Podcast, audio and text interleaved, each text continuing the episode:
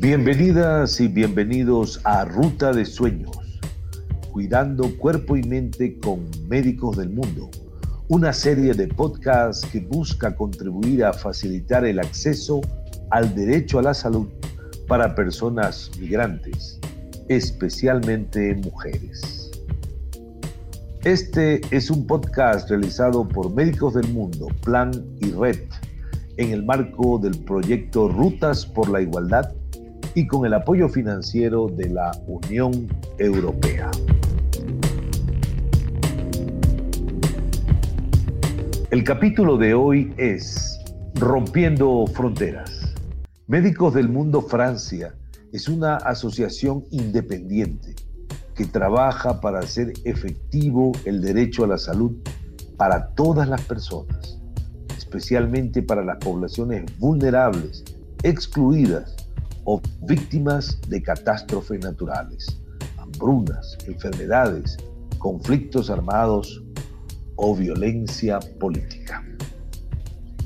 Los profesionales que forman parte de nuestra organización tienen como misión trabajar para lograr el cumplimiento del derecho fundamental a la salud y el disfrute de una vida digna para cualquier persona. Desde el año 2018 iniciamos actividades como respuesta a la crisis migratoria mixta, migrantes y refugiados provenientes de Venezuela. El compromiso de médicos del mundo se basa en una estrategia de intervención integral que tiene por objeto la atención, rehabilitación y la prevención de la violencia de género.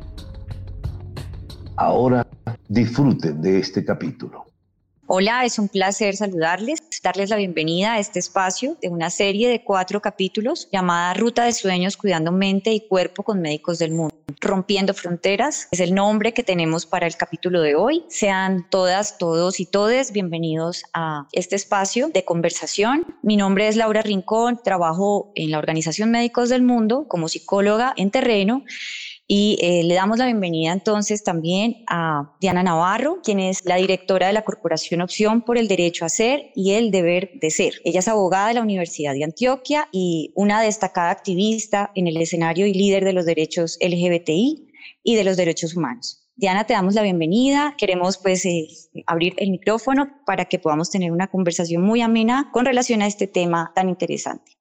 Muchas gracias a ustedes por permitirme la participación en este espacio y compartir algo del trabajo que desde la Corporación Opción hacemos. Desde que se ha establecido eh, en el sistema social una organización basada en poderes, se evidencian con claridad desigualdades de inmensa profundidad. Eh, una de estas desigualdades más notorias relaciona entonces también el tema de raza, etnia, y es allí donde la xenofobia empieza a tener un lugar vamos a, introducir el tema. Mm, son palabras que provienen eh, del griego. Senos, lo extraño y lo extranjero. Y phobos, el miedo. Entonces podríamos empezar a connotar, de acuerdo también con el Alto Comisionado de las Naciones Unidas para los Derechos Humanos y la Organización Internacional para las Migraciones, que la xenofobia son todas aquellas acciones o actitudes que promueven el odio, la violencia, la discriminación hacia un grupo poblacional que es percibido como extraño o ajeno a un colectivo. En Colombia se recogerían estos derechos entendiendo desde la Constitución del 91 como todas las personas que nacen libres e iguales ante la ley y recibirán la misma protección y trato de las autoridades y gozarán de los mismos derechos, libertades y oportunidades, sin ninguna discriminación por lengua, religión, opinión política o filosófica, sexo, raza u origen nacional. Diana, ¿cómo defines desde la experiencia en tu labor tan ardua como defensora y activista el término de la xenofobia, las conductas xenófobas y más allá también de esto, eh, las discriminaciones, incluyendo la discriminación múltiple? Eh, bueno, yo creería que el término de xenofobia es un tema que no estamos usando correctamente en relación a las conductas que nos están obligando a rechazar a ciudadanas y a ciudadanos extranjeros.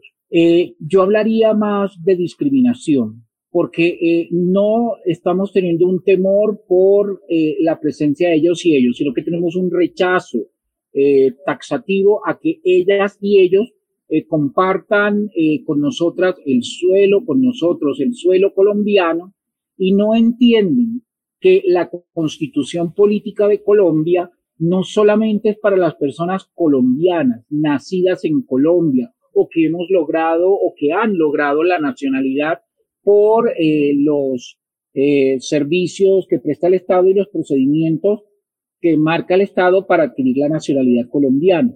La eh, constitución política de Colombia cobija a toda persona que habite, que habite el suelo colombiano independientemente de su origen. Entonces, eh, nos hace falta apropiar este concepto, estas, estas eh, perspectivas de los derechos de las extranjeras y los extranjeros también. lo que tenemos es unos procesos discriminatorios lo que desarrollamos son procesos de discriminación, actos de discriminación, que están también contemplados en la Constitución Política de Colombia como, por un lado, la igualdad en derechos, por otro lado, la prohibición de discriminación que se tradujo al Código Penal colombiano, convirtiéndolo en una conducta punible contemplada en el artículo 134, que es el acto de discriminación, y el 134b, que es el hostigamiento, cuando invitamos a otras personas a que se unen a esos procesos discriminatorios contra las ciudadanas y los ciudadanos extranjeros.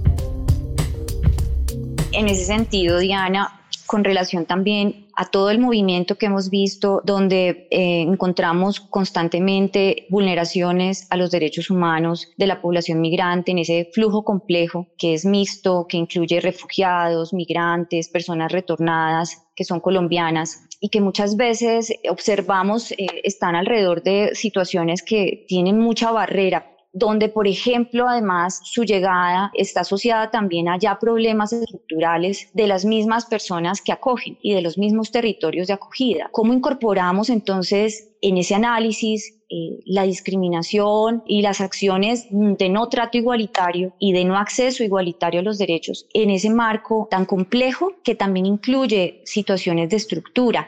También desde tu experiencia, ¿qué está pasando, por ejemplo, en Colombia frente a este aspecto? Bueno, eh, a los derechos no se accede, los derechos se ejercen, se accede a los bienes y servicios del Estado que nos permiten o que nos facilitan el ejercicio de nuestros derechos. Y sí, los problemas son estructurales. Eh, muchas veces eh, en Colombia se emiten protocolos, normas, acuerdos para la atención de la población migrante pero eh, no se compadecen con la realidad eh, de, la, de las personas migrantes. Es cierto, algunas cosas nos desbordan, eh, algunas cosas nos llaman a la cordura porque tenemos ciertos límites, no podemos extralimitar el actuar del Estado, pero yo creo que los ejercicios de acercamiento a ellas y a ellos, a estos migrantes, sean colombianas retornadas o colombianos retornados, o sean extranjeros que eh, vienen en búsqueda de la mejora de su calidad de vida al suelo colombiano, se daría de mejor forma si eh, existiera un acercamiento real que nos permitiera superar todas estas barreras de acceso a los bienes y servicios del Estado. Por ejemplo, en estos momentos tenemos un protocolo de atención en salud al migrante venezolano eh, de, emitido por el Ministerio de la Protección Social, pero lo único que podemos atenderles es urgencias vitales. Entonces, una persona que viene con una urgencia vital por una enfermedad, como se llama aquí en Colombia, catastrófica, renal, eh, cardíaca, eh, hasta el VIH, ¿cómo la atendemos? No puede ser solamente estabilizarla porque nos pasaremos de estabilización en estabilización porque cada vez que tenga un problema va a acudir al sistema de salud para abordarlo. Así en todos los temas los temas de justicia, los temas de regulación de su misma migración. Entonces, e, el problema estructural del Estado se eh, solucionaría si hay un acercamiento real y hay un entendimiento real de las situaciones de las personas y somos capaces de una batería de eh, servicios que eh, se compadezcan de sus situaciones no contraviniendo la norma colombiana, sino adecuando la norma colombiana a estas nuevas realidades.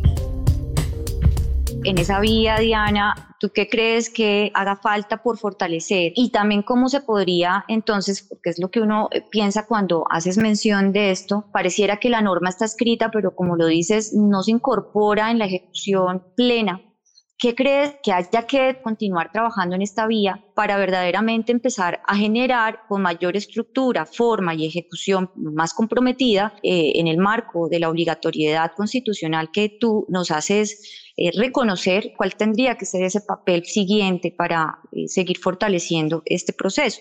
Yo creería que hace falta para fortalecer estos procesos la instalación de capacidades tanto en las personas que están en las entidades públicas, servidoras, servidores, contratistas, funcionarios, que atiendan estas problemáticas, unos procesos de sensibilización, eh, de instalación de capacidades y mucho más de concienciación, lo mismo que a la persona migrante, porque eh, no podemos eh, estar generando unos asistencialismos sin proceso, porque eso no significa nada. La ayuda de emergencia, la ayuda inmediata de emergencia, para solucionar unas situaciones puntuales es válida. Pero si a partir de allí no iniciamos unos procesos de acompañamiento, de seguimiento a los procesos de las y los migrantes que se acercan a la oferta institucional, vamos a fracasar. Un ejemplo, los dos campamentos que tuvimos aquí en Bogotá. Allí se iniciaron algunas cosas, se brindaba alojamiento, se brindaba alimentación, pero no trascendimos más allá y cuando, una vez se terminó el campamento, las y los migrantes ocuparon diferentes territorios de la ciudad, agravando las situaciones en, los territorios donde habitan por el tema de eh, el hacinamiento, por el tema el acceso a la salud, por el tema del no tratamiento de sus eh, situaciones en particular. Entonces yo creo que haría falta un proceso de concienciación y estructurar realmente un programa de atención al migrante. ¿Cómo podría eh, proveerse elementos de sensibilización y concienciación eh, tanto a quienes eh, están como población acogida en unos puntos muy claros tanto como para quienes están eh, migrando. Me parece muy interesante el, comentario que acabas de hacer sobre la diferencia de sensibilizar y concienciar. A la persona migrante hay que concienciarla de la realidad normativa, del marco constitucional y de las posibilidades que tiene para el ejercicio pleno de sus derechos aquí en Colombia. Eh, un ejemplo claro lo tenemos con personas que hacen parte de los sectores sociales de lesbianas, gays, bisexuales, transgeneristas e intersexuales. Ellas y ellos están en Venezuela, que es la migración más amplia que tenemos en estos momentos, con unas restricciones eh, parecidas a las que teníamos acá antes de la reforma constitucional del 91. Allá no tienen acceso a servicios que les permitan reafirmar su identidad de género a partir de la eh, actualización y corrección de los documentos de identificación. Allá no tienen la posibilidad de eh, tener la libertad de expresar su afectividad en público. Entonces, ellas no conocen y ellos no conocen esto. Y los mismos, y las mismas personas migrantes, como vienen de otras realidades culturales y sociales, empieza, eh, empiezan procesos que restringen el ejercicio de derechos de sus compatriotas en un suelo extranjero por no conocer esas realidades. También las personas que ingresamos al servicio de lo público tenemos que apropiar absolutamente todo ese marco normativo relacionado. Así lo dice la ley 1962 del 2019, que es el Código General del Proceso. Entonces tenemos que apuntarle a esas instalaciones de capacidades a procesos de inducción y hasta de reinducción con servidoras y servidores públicos.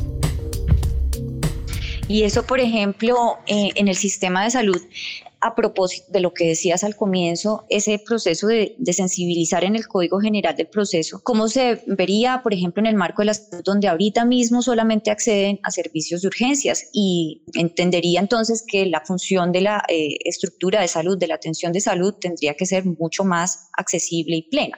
Sí, el derecho a la salud es un derecho universal. Aquí en Colombia se tenía como un derecho social, pero ya se elevó a la categoría de derecho fundamental porque eh, hace parte fundamental de, eh, la vida en condiciones dignas de, la, de, las personas. Se tendrían que estructurar ciertos servicios. Eh, muchas y muchos de los migrantes no tienen los recursos necesarios y para eso tenemos los recursos del Fondo de Solidaridad y Garantía, de los fondos de desarrollo local. El tema es económico. La salud a partir de la ley 100 eh, del 93 eh, se convirtió en un posible negocio prestado por terceros que eh, cuando yo creo empresa, eso es algo lógico, que quiero buscar la ganancia de mi empresa. Eh, el tener esa perspectiva para prestación de servicios en, en el marco con enfoque de derechos no es fácil. Entonces tendríamos que superar todas estas situaciones, tendríamos que superar algunas barreras como el tema de la afiliación al sistema de seguridad social en salud, porque eh, resulta mucho más costoso para el país o para el territorio eh, abordar situaciones que se agravan, eh, si pudieran minimizarse los riesgos y las consecuencias de, una atención inicial. Todo el tema de los recursos, ¿qué recursos destinamos para la atención en salud de la migrante o el migrante? Eso lo tenemos en el tema de, de las parturientas, tienen que ir a los servicios de urgencia para que le atiendan por urgencias temas asociados a su maternidad y en el momento de parto poder demostrar que hicieron un seguimiento, un control y seguimiento a su proceso de, embarazo a partir de los servicios de, de, urgencia, pero esto ya no es una urgencia. Los programas de asistencia familiar eh, también se quedan cortos en eso porque prefieren abstraer de sus núcleos familiares a menores y ponerlos al cuidado del Estado colombiano en lugar de proveerle las herramientas a las familias para el cuidado de las personas que las integran. Entonces tenemos que mirar a ver qué recursos destinamos. La migración es un fenómeno que nos está afectando mucho. Ahora es notoria la migración de ciudadanas y ciudadanos venezolanos, pero la cooperación internacional también ha ofrecido cosas. Entonces, ¿cómo estructuramos ese proceso de manera real que responda a todas esas cosas? Eh, supuestamente tenemos un millón setecientas mil personas migrantes eh, algunas en situación de regularidad a partir del permiso especial de permanencia, pero otras que se buscó la regularización por el permiso temporal de permanencia, pero ponemos talanqueras de que si tienes antecedentes judiciales en tu país, pero las realidades eh, judiciales de Venezuela son diferentes a, las realidades judiciales de Colombia. ¿Cómo ofrecemos segundas oportunidades también para que estas personas puedan reconvenir sus comportamientos y eh, reformular sus proyectos de vida en situaciones que sean eh, propicias para la construcción social. Entonces, toda esa visión nos ha hecho falta en estos temas. En esto último, ya cerrando este espacio, sería muy interesante decirle al público que está escuchando esto cómo podemos realmente internalizar mejor los procesos democráticos en el marco de la población migrante y es parte justamente de lo que estabas hablando anteriormente. Así que sería muy chévere Diana, si nos cuentas eh, algunas conclusiones que vayan orientadas a cómo se enriquecería un proceso democrático y fortalecería la institucionalidad, entendiendo eh, la importancia también de acoger en el marco de los derechos a la población migrante. Esto como un paso también para la sensibilización y la concienciación de las personas que vienen migrando. Sí, eh, desde el marco, desde luego, de la democracia, que es muy distinto a cuando un Estado eh, se entiende como con eh, enfoques nacionalistas. Entonces, ¿cómo podríamos empezar a estimular una perspectiva mucho más democrática en este aspecto? Yo creo que muchos de los problemas aquí en Colombia nacen por precisamente esa democracia, pero esa democracia representativa en la que la persona que elegimos para representarnos en algunos espacios se abroga eh, no solamente la representación, sino eh, el mandato y el ejercicio de poder sobre sus representados y lo que eh, eh, puede eh, o no decidir, no se consulta con eh, la base que lo llevó al cargo que hoy ocupa. Estos temas pasan todos por el Congreso de la República. Tendríamos que reformar leyes, tendríamos que reformar la normativa colombiana, porque no podemos estar por sobre la Constitución y las normas colombianas, aunque la Constitución Política de Colombia nos llama a estos ejercicios de solidaridad y sororidad con las personas migrantes. Entonces, eh, no va a ser muy fácil con la estructura administrativa que tenemos en el Estado colombiano, con los poderes que tiene la rama legislativa colombiana, porque eh, sabemos que los procesos son complejos para las reformas eh, de las normas que permitan un mayor trabajo, que permitan destinar recursos no solamente de índole económico a, para la atención de las migrantes y los migrantes. Bueno, eh, por último, tres conclusiones generales, Diana, que creas que el público debe tener muy claro en el marco de la discriminación, ya no xenofobia, eh, de acuerdo también un poco a lo que nos mencionabas inicialmente. Tres conclusiones que consideres sean muy relevantes para todo el público que nos escucha. Bueno, como conclusión, yo les enviaría un mensaje a las personas. La migrante o el migrante no es una carga. La migrante y el migrante puede convertirse en un dinamizador de la cultura, de la economía, de la sociedad en el territorio que ocupa. El compartir diferentes perspectivas nos puede ayudar a enriquecer nuestras propias perspectivas y las diferencias no son una amenaza, sino una oportunidad de crecimiento. Bueno, ha sido un placer este conversatorio, este pequeño espacio de conversar y profundizar brevemente, pero con gran intensidad y peso sobre un tema que para muchos hoy es agobiante. Y en resumen, entonces, eh, entendemos hoy, a partir de este conversatorio, que el tema de la xenofobia trasciende el espacio del temor y se empieza a convertir en algo que constitucionalmente tiene un marco de prohibición en, la, discriminación y en la generación de desigualdades. Resaltamos eh, lo que menciona nuestra invitada, sobre la migración como un dinamizador de la cultura, de la economía, y si entendemos desde allí, por supuesto que podremos afianzar más los vínculos y por supuesto crear relaciones mucho más democráticas que permitan acceder a unos bienes, a unos servicios de manera mucho más plena y también con mucho mejor trato. No sé si hay alguna última palabra, Diana, para todos nosotros, por mi parte y por parte de la organización, pues muchísimas gracias a ti y a todo el público que escucha este especial Rompiendo Fronteras. Muchas gracias a ustedes por la invitación y yo les diría a todas las personas en Colombia que la clave es la sana convivencia. Que cuando aprendamos a convivir sanamente con personas que son diferentes a nosotras y a nosotros, lograremos un desarrollo social tal que se disminuyan todas estas dificultades que nos llevan a la pobreza.